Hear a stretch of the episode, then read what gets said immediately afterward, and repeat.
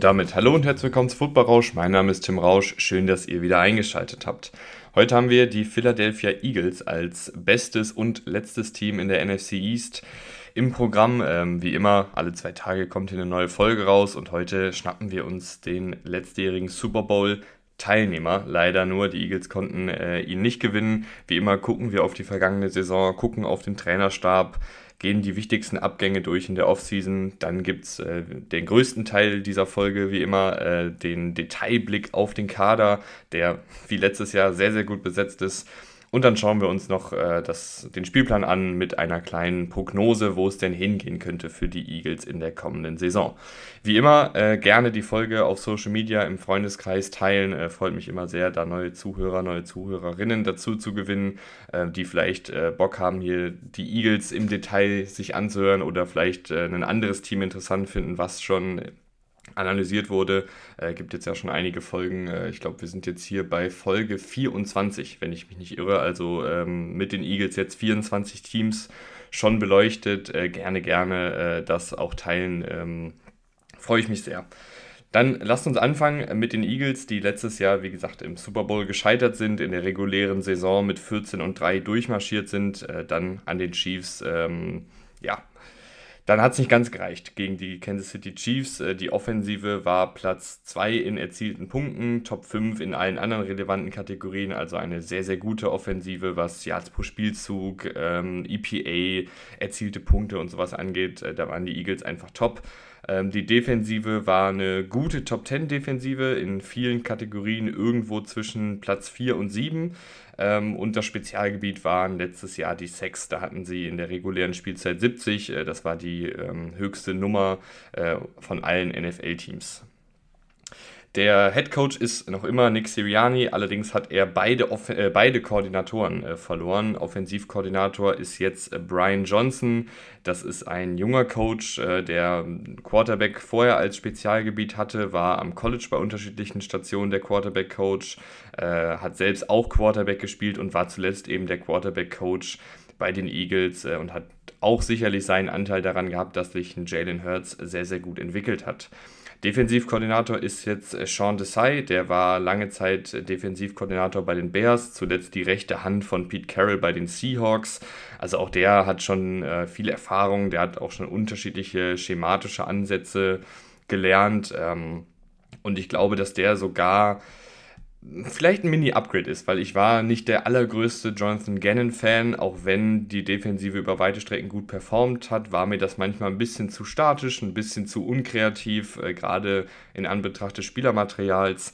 Und ich glaube, dass vielleicht ein Sean Desai da einfach nochmal einen kreativeren Ansatz findet, ähm, vielleicht noch ein bisschen mehr rumexperimentiert mit unterschiedlichen Formationen, mit unterschiedlichen schematischen Kniffen, äh, gerade mit der Defensive Line, die ja auch sehr variabel eingesetzt werden kann, äh, in einem 3-4, in einem 4-3, äh, wo du vielleicht auch mit einem Jordan Davis rumexperimentieren kannst. Aber da gehen wir nachher später in der Detailanalyse nochmal genauer drauf ein.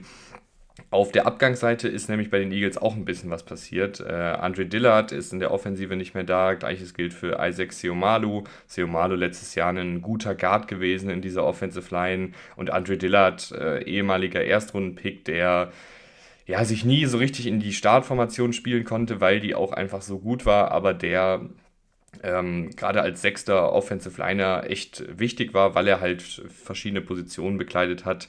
Außerdem ist mit Miles Sanders der äh, Running Back, der letztes Jahr die meisten Yards geholt hat, nicht mehr da. Und mit Zach Pascal so der dritte Receiver im Bunde, der gerade für seine Blockingarbeit echt nicht, ähm, nicht verkehrt war. Defensiv haben sie auch ein paar Leute verloren. Ähm, Javon Hargrave in der Defensive Line ist nicht mehr da, der sehr, sehr gut gespielt hat. Äh, eine Damakin Sue, Linval Joseph, die älteren Jungs, die sie da äh, gegen Ende der Saison noch geholt haben, die sind aktuell auch nicht mehr im Kader. Du hast noch ähm, TJ Edwards und Kazir White verloren, deine beiden Linebacker. Und äh, Safety hast du Marcus Epps und CJ Gardner Johnson verloren. Also durchaus einige Starter, einige sehr wichtige Starter in meinen Augen mit äh, den beiden Linebackern, mit Javon Hargrave und mit CJ Gardner Johnson und ein paar Rotationsspieler. Letztes Jahr hatte ich ja die Eagles ähm, sehr, sehr positiv gesehen. Ähm, bevor wir jetzt hier in die Detailanalyse reingehen, hatte die Eagles an 1 in der NFC East, habe gesagt, dass Jalen Hurts einen großen Schritt nach vorne macht, dass mir dieses ganze Team sehr, sehr gut gefällt. Und jetzt schauen wir doch mal im Kader, ob das dieses Jahr auch wieder so positiv sein wird. Angefangen bei der Quarterback-Diskussion, die jetzt eine ganz, ganz andere ist als noch vor einem Jahr mit Jalen Hurts ähm, hat sich entwickelt von einem Spieler, wo man durchaus Fragezeichen hatte. Ich war da sehr optimistisch, äh, aber man hatte natürlich äh, Fragezeichen. Äh, zu einem sehr, sehr guten Starter und zu einem Franchise-Quarterback äh, kann man auf jeden Fall sagen. Ähm, hat, das kann man ja kurz zu Beginn machen, äh, auf der negativen Seite ab und an noch ein paar Genauigkeitswackler drin, ab und an noch ein paar Wackler drin, was die Pocket-Präsenz angeht, also die Art und Weise, wie er sich in der Pocket bewegt, um Druck auszuweichen. Äh, aber ansonsten ist er mittlerweile auf so einem hohen Niveau, was ähm, das Spielen des Ballverteilers angeht, was das vertikale Passspiel angeht, äh, logischerweise auch was das Laufspiel angeht. Ähm, ich finde, er hat sich auch unfassbar verbessert ähm, über, seine, über die letzten Jahre, mehr oder weniger darin, ähm, was die Entscheidungsfindung angeht, äh, wann er zum Beispiel losläuft und wann er noch versucht, das, das Passspiel ähm, anzubringen. Ähm, hat sich da wirklich super entwickelt, bedient die Mitte des Feldes gut, hat eine super Chemie mit seinen äh, Passempfängern, traut sich da auch äh, vertikal ständig zu attackieren und den Receiver eine Chance zu geben. Also der äh, hat sich wirklich, wirklich super entwickelt, ist einer der besten Quarterbacks der Liga mittlerweile und ist ja mit 25 auch erst äh, in der Blüte seiner Karriere angekommen jetzt gerade. Also vielleicht ist da sogar noch ein bisschen mehr drin. Es gibt immer ein paar Feinheiten, die man verbessern kann. Aber Jalen Hurts ist äh, ein toller, toller Quarterback, äh, macht viel Spaß, ihm zuzusehen, hat natürlich auch äh, enorm gute Umstände, einen Coaching-Staff, der genau weiß, wie er ihn in Szene setzt, aber er setzt das eben auch auf einem echt sehr guten Niveau um. Die Eagles haben aber auch ein paar spannende Backups. Einmal äh, Marcus Mariota, der, ich finde ihn eigentlich immer cool. Ich mag Marcus Mariota ähm, vom Spielertypen her einfach. Diese mobilen Quarterbacks, äh, die haben es mir einfach damals, als ich mit der NFL angefangen habe, angetan. Aber man muss halt sagen, Marcus Mariota hat einfach zu viele Defizite als Passer, äh, was die Pocket-Präsenz angeht, was die Genauigkeit angeht, was die Entscheidungsfindung angeht, was äh, die Balance zwischen konservativ und äh, aggressiv spielen angeht. Da sind einfach zu viele Defizite, dass der jetzt noch ein Starter ist, aber als Backup, den man mal reinwirft, äh, durchaus brauchbar. Ich fand aber auch Tanner McKee wirklich gut am College. Ähm, könnte mir vorstellen, dass er sogar hier Ian Book äh, den, den dritten Platz im Kader wegnimmt. Ähm, Ian Book, ehemaliger Viertrunden-Pick der Saints gewesen, aber das hat bisher nicht so wirklich geklappt, jetzt eben bei den Eagles. Ähm, ich glaube, dass Tanner McKee das Rennen hier als dritter Quarterback macht. Ähm, Tanner McKee hat so ein bisschen Prototyp äh, oder Spielertyp Pocket Haubitze, also ein sehr, sehr groß gewachsener Quarterback mit einem guten Arm, der aber gar keine athletischen Fähigkeiten mitbringt, um irgendwie zu improvisieren. Aber ich finde, das hat trotzdem einen gewissen Mehrwert. Ähm, und jetzt in den ersten Preseason-Spielen sah der ja auch wirklich gut aus, so als Ballverteiler aus der Pocket heraus, mit Genauigkeit, mit Antizipation, mit Wurfstärke. Also ich mochte Tanner McKee äh, am College. Ich hätte ihn auch früher als in der sechsten Runde gedraftet. Ähm, und halte ihn für einen guten Backup. Und ich könnte mir auch vorstellen, dass er auf lange Sicht hier den Marcus Mariota äh, verdrängt, auch wenn er natürlich stilistisch sehr, sehr unterschiedlich zu Jalen Hurts ist. Aber gerade so dieses äh, Kurzpassspiel, RPO-Spiel, die ganzen Screens und so, das kann halt ein Tanner McKee auch werfen. Also äh, das traue ich ihm dann schon zu und ähm, halte ihn für einen guten Quarterback. Das ist jetzt zwar nur der dritte Quarterback im Kader, aber dafür ist diese äh, Serien voll oder diese Folgen sind ja auch dafür da, dass man äh, über solche Spieler mal kurz redet.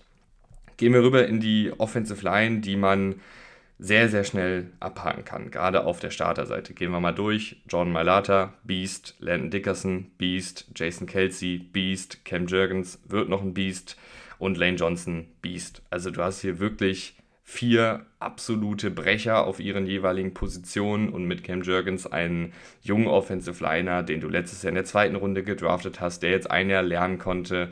Ähm, ich weiß nicht, ob ich jetzt so viel hier noch analysieren muss. Also wir haben über Offensive Lines ähm, in, an anderen Stellen wirklich schon sehr, sehr ausführlich gesprochen. Ähm, mehrere Minuten über jeden einzelnen Spieler geredet, aber du hast hier einfach mit John Mailata, mit Lane Johnson und mit Jason Kelsey drei der besten ihres Faches. Du hast mit Landon Dickerson einen aufstrebenden Guard, der das schon sehr, sehr gut macht. Ähm, ist eine sehr athletische, physische Offensive Line. Ähm, Cam Jurgens auch so ein Prototyp äh, Athlet, der über eine ganz gute Physis verfügt. Äh, mal gucken, ob er sich dann jetzt hier auf der Guard-Position auch gut schlagen kann, weil er ist ein bisschen leichter. Wenn er das nicht kann, hast du immer noch einen Tyler Steen, den du in der dritten Runde gedraftet hast, der einfach nochmal mehr Masse und mehr Länge mitbringt. Ähm, der könnte auch auf Guard funktionieren. Gleiches gilt äh, für einen, ähm, wo ist er denn hier? Jack Driscoll, den hast du mal in der vierten Runde gedraftet. Auch der hat schon unterschiedliche Rollen für diese Offensive Line gespielt und sah immer ganz okay aus. Also du hast hier gute Starter, du hast gute Backups, du hast hier auch noch einen Dennis Kelly rumrennen, der schon einige Jahre als Starter solide gespielt hat, als Tackle. Ähm, ehemalig bei den Titans mal ein paar gute Saisons gehabt.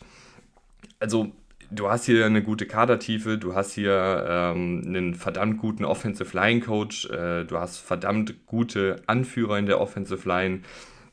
Ich mache mir da einfach gar keine Sorgen. Also, das ist auch eine klare Stärke des Teams. Die sind alle so gut eingespielt, die spielen jetzt schon seit ein paar Jahren zusammen und äh, spielen auch seit ein paar Jahren auf einem sehr, sehr hohen Niveau, weil sie auch super gecoacht werden und weil sie individuell einfach sehr, sehr gut aufgestellt sind. Also eine tolle, tolle äh, Offensive Line, die die Eagles hier haben. Und ich denke, dass ich da mit der Analyse gar nicht so tief reingehen muss, weil äh, die Gegner wissen das, ihr wisst das und ich weiß das auch, dass diese Offensive Line top ist. Bisschen mehr Zeit können wir bei den Wide Receivern verbringen, äh, die äh, relativ gleich geblieben sind. Äh, da dreht sich ja sehr, sehr viel um AJ Brown und um äh, Devonta Smith, die einfach super in dieses Team passen. Ich hatte bei AJ Brown damals, wenn ich hier schon am Anfang äh, mir selber ein paar Lorbeeren gebe, dass ich die Eagles hoch gesehen habe oder besser als der Konsens gesehen habe.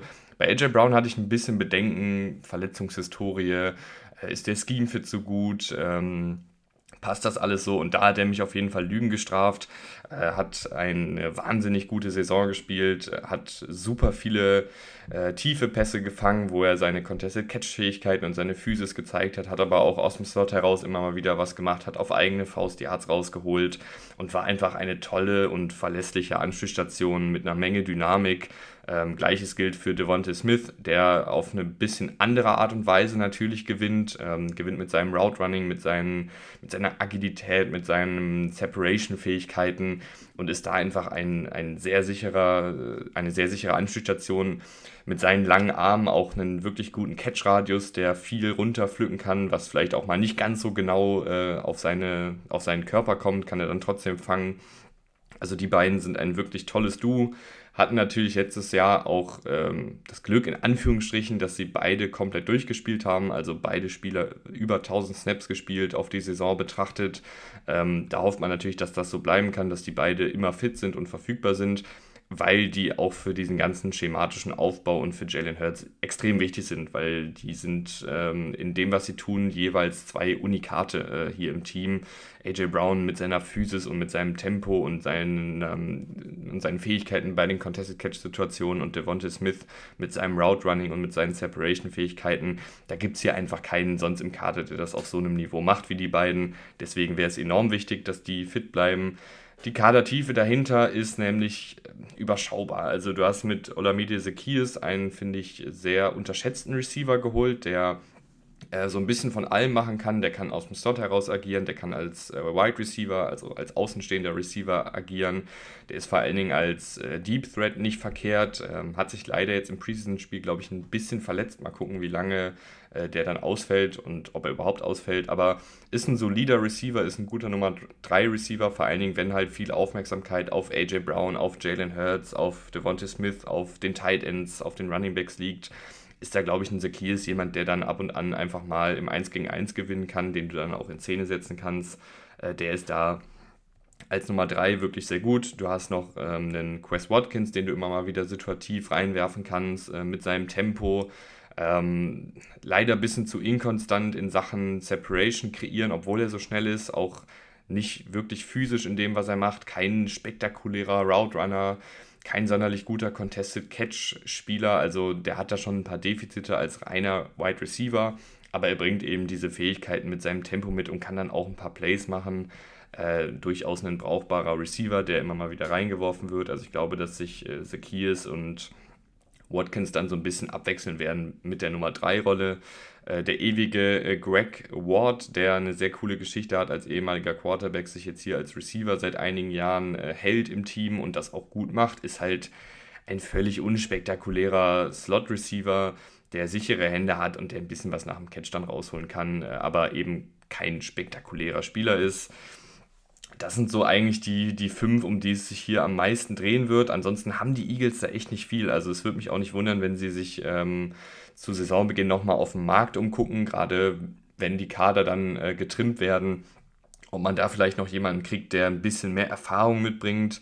Du hast einen äh, Britain Covey, der hier äh, als ja, undrafted Free Agent letztes Jahr hingekommen ist.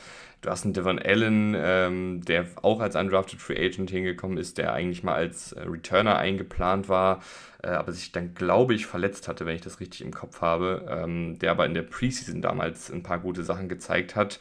Ähm, aber ob die jetzt hier äh, den Unterschied machen können, das, das weiß ich nicht. Äh, Dion Kane rennt hier auch noch rum, ehemalig bei den Colts gewesen und hat da äh, mit seinen, der hat eine ganz gute Mischung aus Tempo und Größe, aber konnte sich jetzt auch nie für eine Starterrolle empfehlen. Charleston Rambo, geiler Name, äh, aber auch der ist, glaube ich, aktuell auch äh, auf Injured Reserve. Also du hast hier einfach nicht so eine gute Kadertiefe. Wenn AJ Brown und Devontae Smith mal ausfallen sollten, dann bricht dir hier schon einiges weg äh, an Qualität. Das muss man auf jeden Fall im Auge behalten bei den Eagles. Sollte das passieren, hat man aber ein paar Tight Ends, die vielleicht dann äh, noch häufiger eingesetzt werden können.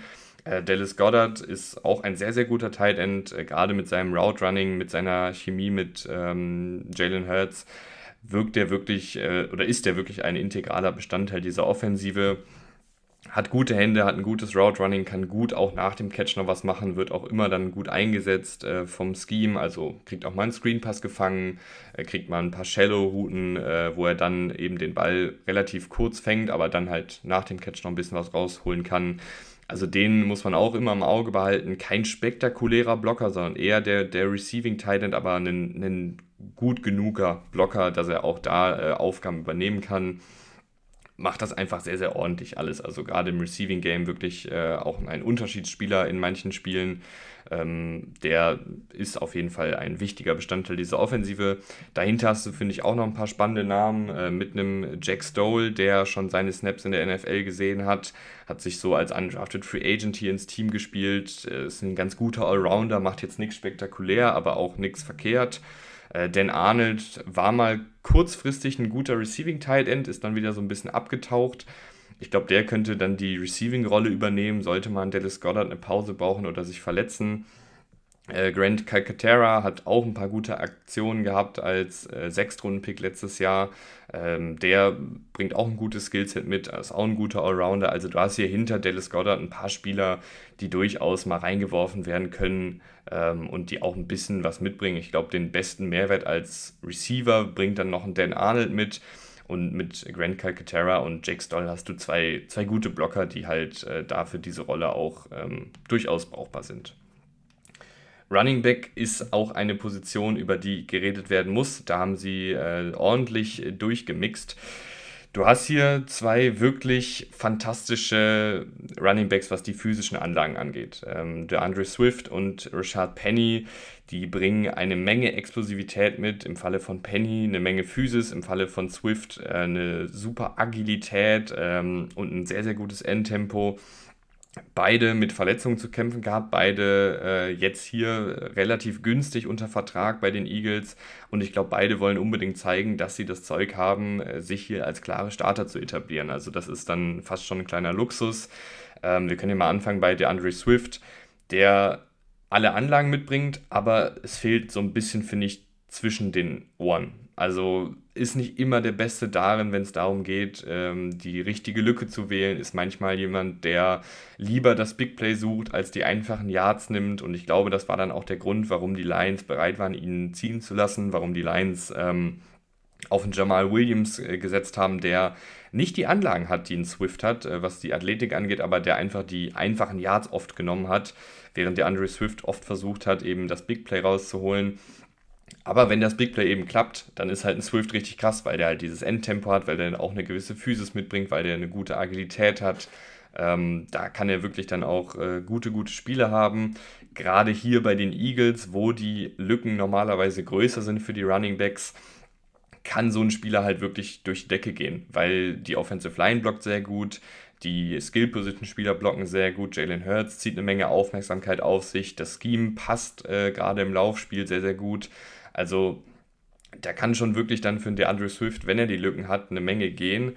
Gleiches gilt für den Rashad Penny. Auch der hat, äh, wenn er fit war, das ist ja bei ihm eher das größere Problem, wirklich, wirklich gute Spiele gehabt. Äh, ein schneller Running Back, der eine Menge Physis hat, der eine gute Übersicht hat, der so ziemlich immer den ersten Kontakt abschüttelt und weiter Yards rausholt, der einen schönen Jumpcut und Richtungswechsel auch setzen kann. Äh, also der ist wirklich ein verdammt guter Running Back, äh, war ja nicht umsonst ein ehemaliger Erstrundenpick war aber bisher in seiner Karriere nur sehr selten fit, also hat immer Spiele verpasst, hat auch mal ganze Saisons mehr oder weniger verpasst. Also da muss man mal gucken, ob der fit bleiben kann. Wenn die beiden nicht wirklich funktionieren, ähm, ist, glaube ich, Kenneth Gainwell Zeit. Und Kenneth Gainwell ähm, ist, glaube ich, jetzt hier gerade so ein bisschen der vergessene Mann, weil halt Richard Penny und der Andre Swift vielleicht die bisschen größeren Namen sind, aber Kenneth Gainwell kennt dieses Team, spielt schon seit 2021 hier, hat auch immer seine Touches bekommen, seine Carries bekommen, seine Catches bekommen, auch jemand, der als Receiver funktionieren kann. Könnte ich mir vorstellen, dass er, wenn die beiden eben Verletzungsprobleme haben oder nicht ganz das umsetzen, was man sich so erhofft, dass dann ein Kenneth Gainwell die meisten Snaps kriegt, äh, der natürlich jetzt nicht ganz die Anlagen hat, die einen DeAndre Swift und einen Richard Penny haben, aber der durchaus sich auch nicht verstecken muss. Also auch jemand, mit, der ein gutes Route Running hat, eine gute Agilität hat, äh, ein ganz gutes Tempo hat, ähm, aber der einfach jetzt zum Beispiel nicht die Physis hat, die einen DeAndre Swift oder einen Richard Penny mitbringen. Ähm, aber Kenneth Gainwell wurde auch immer schön eingesetzt von den Eagles und ich würde mir, ich kann mir vorstellen, dass das dann auch äh, eine prominentere Rolle für ihn äh, am Ende geben kann. Du hast auch noch einen Trey Sermon, äh, der bisher so gar nicht in der NFL angekommen ist als Drittrunden-Pick der 49ers.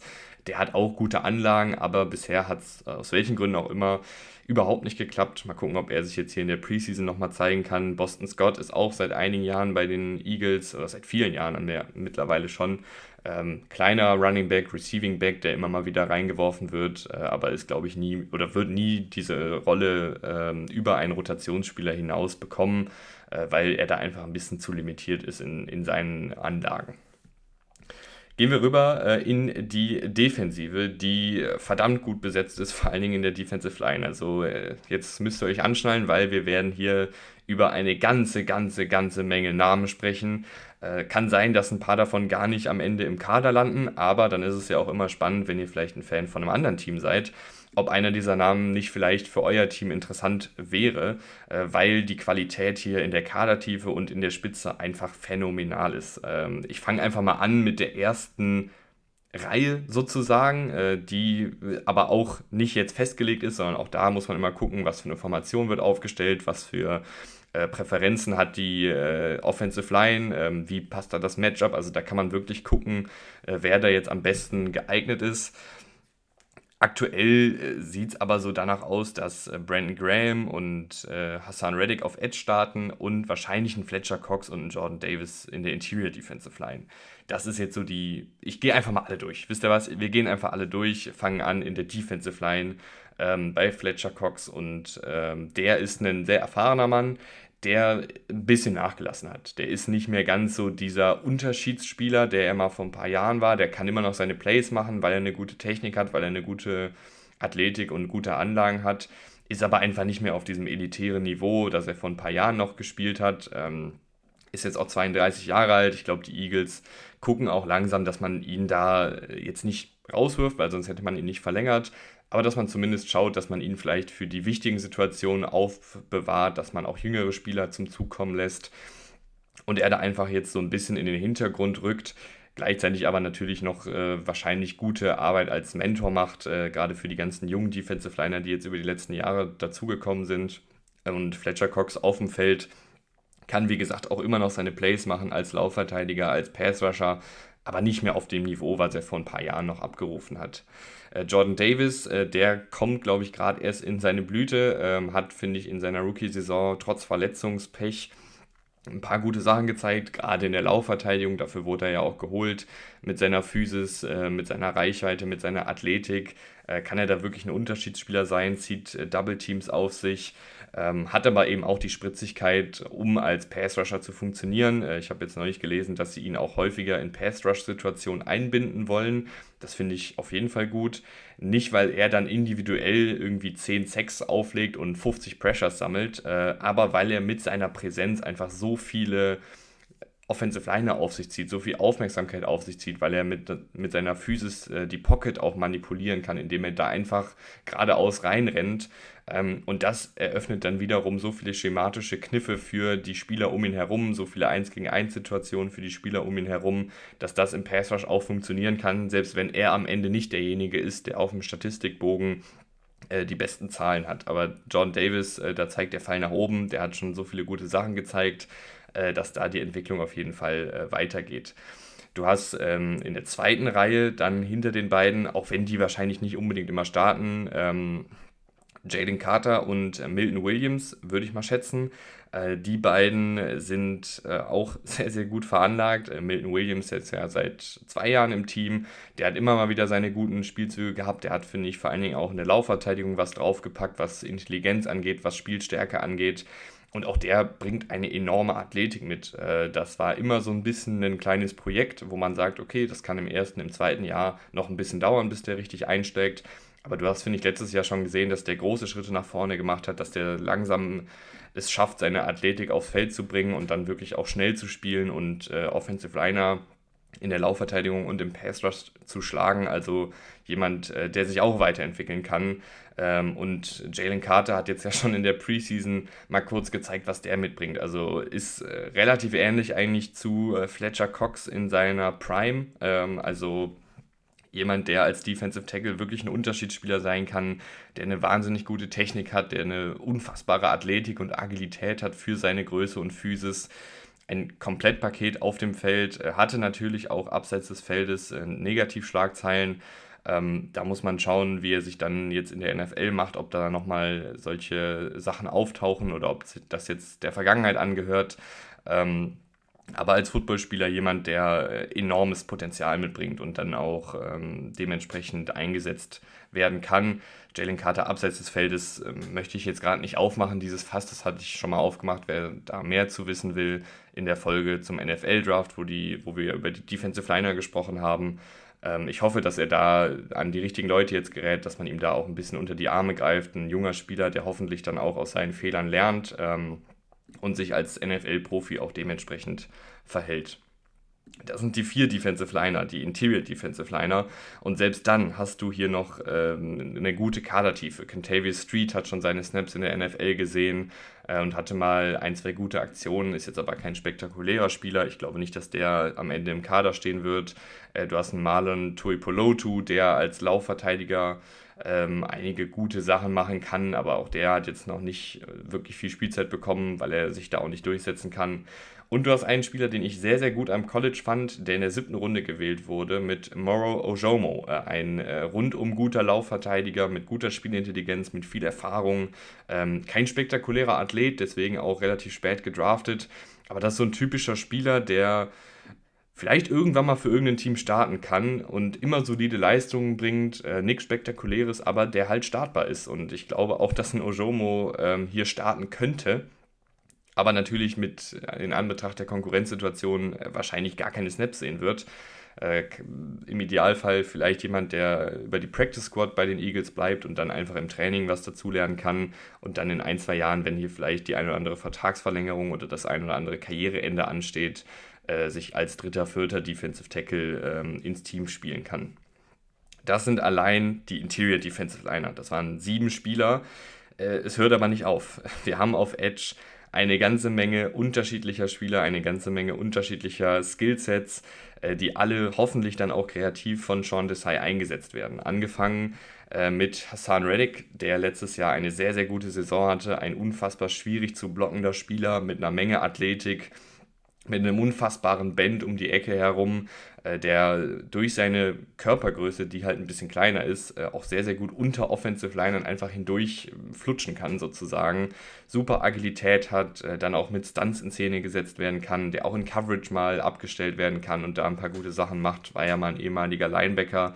Ähm, in der Laufverteidigung okay, wenn ihn jetzt ein Offensive Tackle in den Griff bekommt, macht er nicht sonderlich viel. Aber durch diese Athletik und Agilität jemand, der auch in der Laufverteidigung dann ein paar Plays machen kann, wenn der Offensive Liner ihn eben nicht erwischt.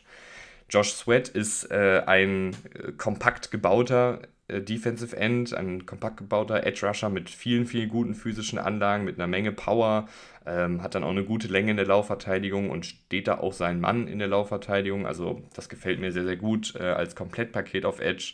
Ähm, Brandon Graham, ein super erfahrener Mann, auch der ein sehr einzigartiger Körperbau, sage ich mal. Also jemand, der ein bisschen kleiner ist als der durchschnittliche Edge Rusher, aber gleichzeitig ein bisschen schwerer ist als der durchschnittliche Edge Rusher, also so eine kleine Bowlingkugel mehr oder weniger.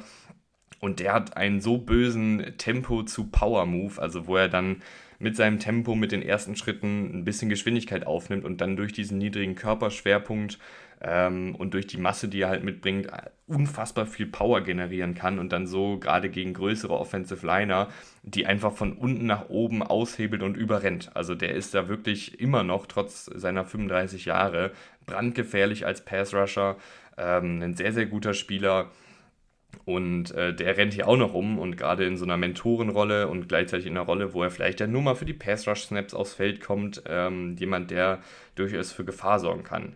Wir sind aber noch lange nicht fertig. Äh, du hast hier jetzt noch einen Derek Barnett, ehemaliger Erstrunden-Pick, letztes Jahr leider verletzungsbedingt viel verpasst. Auch der kann seine Plays machen, der hat nicht die allerbesten physischen Anlagen, aber der hat eine gute Technik weiß, wie er zum Quarterback kommt. Und du hast ja noch Nolan Smith gedraftet, auch in der ersten Runde. Auch der sehr, sehr spannendes Skillset. Äh, ein unfassbar spritziger, agiler, schneller Edge Rusher, der ebenfalls variabel eingesetzt werden kann, äh, der auch in der Laufverteidigung mit dieser Agilität wirklich, wirklich viele Plays gemacht hat für Georgia. Und als Passrusher halt mit äh, einem wilden Mix aus Athletik und Bend und äh, Agilität die Offensive Liner schlagen kann. Hat natürlich jetzt nicht die Power, die ein anderer, die andere Passrusher hier mitbringen. Aber auch der ein weiteres variables Puzzlestück, was herangezogen werden kann, was entwickelt werden kann. Äh, du hast hier einfach eine unfassbare Kadertiefe äh, und eine unfassbare Qualität auch äh, in den zweiten Reihen und auch eine sehr, sehr, sehr gute Qualität in der ersten Reihe. Wie gesagt, wenn euer Team Hilfe im Pass Rush braucht, äh, dringend, dann würde ich da die Eagles mal anrufen, fragen, ob nicht ein Derek Barnett zur Verfügung steht, ob nicht ein äh, vielleicht ein Milton Williams zur Verfügung steht. Ich weiß nicht, ob die Eagles diese Spiele unbedingt abgeben wollen, aber vielleicht zum richtigen Preis äh, jemand, der da äh, interessant ist, weil die hier alle sich um die Snaps streiten werden ähm, und da dann logischerweise ein paar wegfallen würden. Und es wäre fast schade, wenn ein Milton Williams oder ein Derek Barnett die wirklich auch gute Sachen bisher gemacht haben in der NFL, gar nicht so viel spielen, weil hier halt so viele gute Spieler rumrennen. Es ist absoluter Luxus, äh, den die Eagles haben. Ich glaube, es gibt kaum eine Positionsgruppe, die so gut besetzt ist in der Spitze und so gut aufgestellt ist in der Breite wie die Defensive Line, Schrägstrich die Edge Rusher der Eagles. Eine absolute Stärke des Teams, ähm, weil man muss sich ja auch immer vorstellen, die Saison ist lang, du hast äh, 17 reguläre Spiele, ähm, du hast die Playoffs, die noch dazukommen.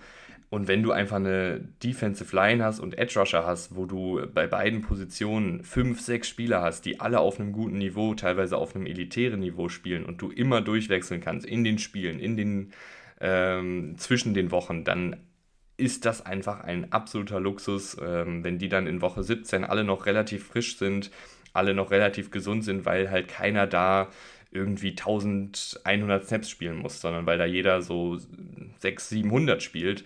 Äh, das ist halt wirklich ein Unterschied. Ähm, und das ist ein absoluter Vorteil für dieses Eagles-Team.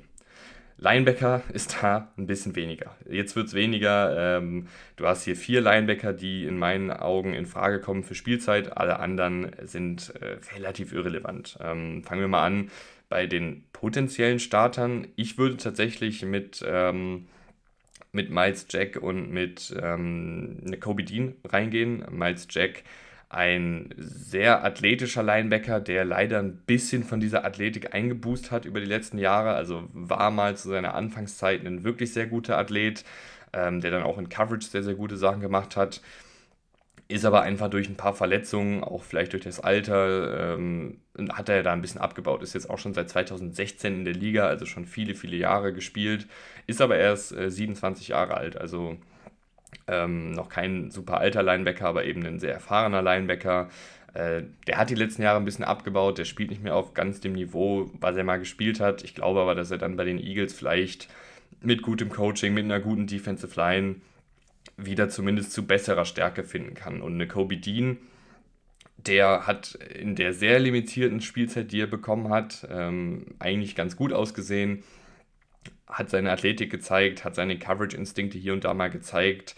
Aber das muss natürlich jetzt äh, in einem deutlich größeren Sample-Size auch gezeigt werden. Aber der hat ja gute Anlagen, der hat ein gutes Talent, äh, war immerhin auch ein Drittrunden-Pick letztes Jahr. Äh, der kennt tatsächlich auch viele der Mitspieler. Ich glaube, das hilft auch. Äh, die Georgia-Spieler sind ja hier irgendwie alle ähm, wieder vereint mit Jalen Carter, ähm, mit Jordan Davis, mit Nolan Smith, ähm, mit ähm, eben eine Kobe Dean. Also da hast du wirklich viele Jungs aus der College-Zeit und ich glaube, das hilft, wenn du da einfach schon äh, die Mitspieler kennst, äh, wenn du da die Absprachen vielleicht schon hattest, äh, wenn du weißt, wie der andere spielt, was er gut kann, was er nicht gut kann. Äh, das ist ein gewisser Mehrwert. Und ähm, hinter den beiden hast du noch zwei Spieler, die auch starten könnten. Zach Cunningham, einen Linebacker, der immer relativ solide war als Starter, finde ich auch eine gute Verpflichtung, äh, die die Eagles da getätigt haben. Physischer Linebacker, der vor allen Dingen im Vorwärtsgang sehr gut ist. Leider auch immer mal wieder mit Verletzungen zu kämpfen gehabt. Nicholas Moreau, sehr durchschnittlich. Ganz gute Coverage-Instinkte, ein bisschen zu leicht, ein bisschen zu klein für die Laufverteidigung, aber auch der ist jemand, der schon viele, viele NFL-Snaps gesehen hat, ein erfahrener Spieler ist. Also du hast jetzt hier auf Linebacker wahrscheinlich keine spektakulären Spieler. Ähm, eine Kobe Dean könnte sich vielleicht noch zu einem entwickeln. Aber du hast hier einfach drei völlig solide Starter. Und wir haben ja letztes Jahr gesehen, äh, dass die Eagles mit Cassie White und äh, TJ Edwards, die jetzt vorher auch nicht so viele auf dem Zettel haben, äh, gutes Linebacker-Play bekommen haben. Und ich könnte mir vorstellen, dass dann diese Saison Ähnliches passiert, weil die Linebacker hier, ähm, zumindest in dem alten Scheme von Jonathan Gannon, auch nicht so super viele äh, komplexe Aufgaben übernehmen mussten, weil das eben die Defensive Line und die Coverage äh, der Cornerbacks und äh, Safeties dann eben häufig gemacht haben und die haben eher so ein bisschen geguckt, dass nichts anbrennt, ähm, eher auf Nummer sicher gespielt und ich traue das auf jeden Fall der neuen Linebacker-Gruppierung auch zu. Cornerback ist äh, relativ gleich geblieben, äh, vor allen Dingen auf den Starterpositionen James Bradbury und Darius Slay äh, auf Outside, äh, Vontae Maddox im Slot ist ein sehr, sehr gutes Trio. Natürlich muss man gucken bei James Bradbury und Darius Slay, ähm, wie lange können die noch auf dem Niveau spielen? Beide jetzt schon äh, Ü30, also äh, du hast hier ein kleines Rentner-Du auf Cornerback sozusagen, zumindest was die NFL angeht.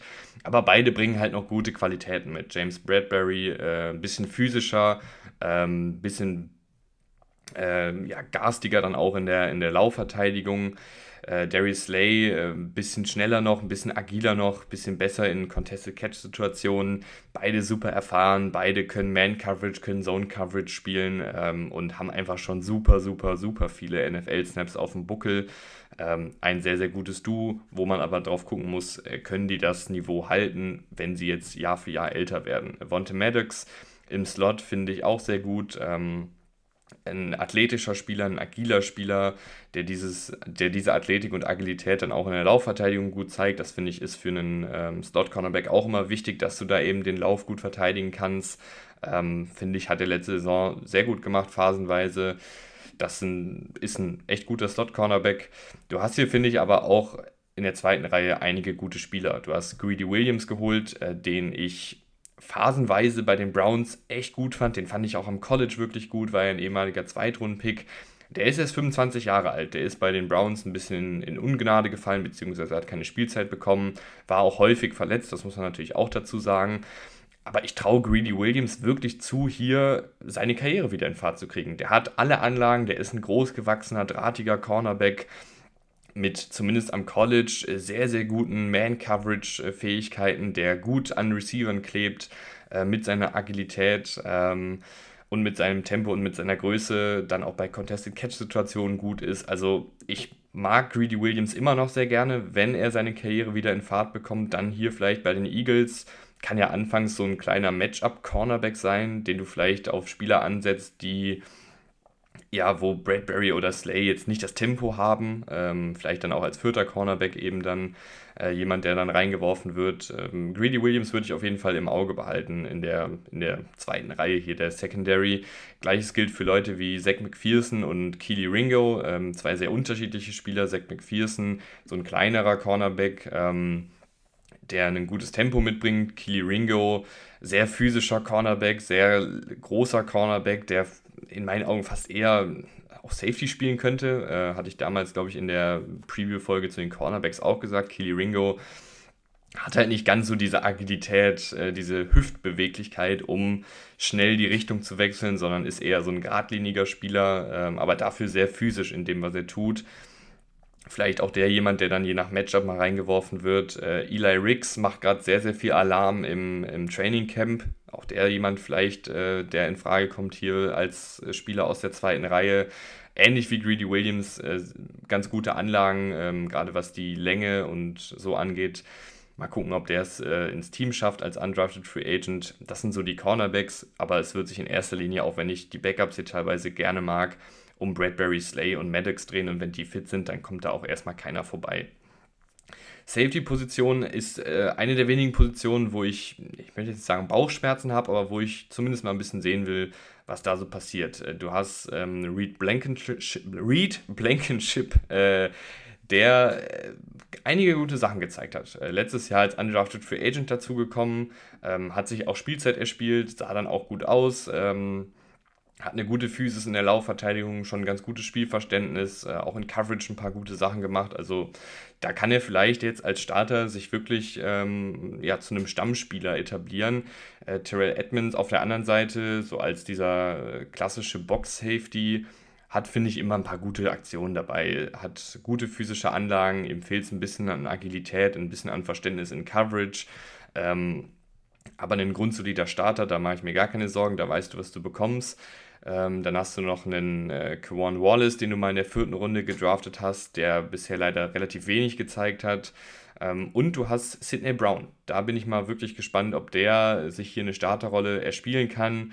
Äh, eigentlich hätte ich ihn so ein bisschen als Slot-Cornerback-Safety-Hybrid gesehen. Vontae Maddox ist jetzt natürlich noch hier. Vielleicht kann Sidney Brown auch die äh, CJ Gardner-Johnson-Rolle übernehmen. Sidney Brown bringt unfassbar viele physische Anlagen mit, ähm, muss halt noch ein bisschen was lernen in Sachen Coverage, in Sachen Spielverständnis, Laufverteidigung. Aber wenn der das richtige Coaching kriegt, dann ist der ein Top-Spieler, weil der halt wirklich viele, viele gute Anlagen mitbringt und sich so dann auch empfehlen kann, vielleicht für die Starterrolle, weil ich finde, es fehlt hier auf Safety so ein bisschen der Playmaker. Ähm, du hattest letztes Jahr das CJ Gardner Johnson, der auch ein paar Interceptions beigetragen hat, der auch so eine gewisse Attitüde hatte in seinem Spiel. Und wenn der jetzt wegfällt, was, was ja schon passiert ist, ist vielleicht ein Sidney Brown jemand, der diese Rolle übernehmen kann als, als Hybridspieler. Kommen wir zur Saisonprognose, die bei den Eagles natürlich, äh, ich glaube, das hat man jetzt schon rausgehört, sehr positiv ausfällt. Letztes Jahr äh, sind die Eagles ja mit ähm, 14 und 3 durch die Liga marschiert. Ich glaube, ganz so gut wird es nicht mehr, weil viel besser kann es ja auch nicht werden. Ähm, die Division halte ich nach wie vor für sehr stark. Die anderen Teams haben sich auch gut verstärkt. Ähm, und das Eagles-Programm ist tatsächlich, finde ich, gar nicht so schwierig dafür, dass sie äh, so einen guten Run hingelegt haben, gerade zu Saisonbeginn.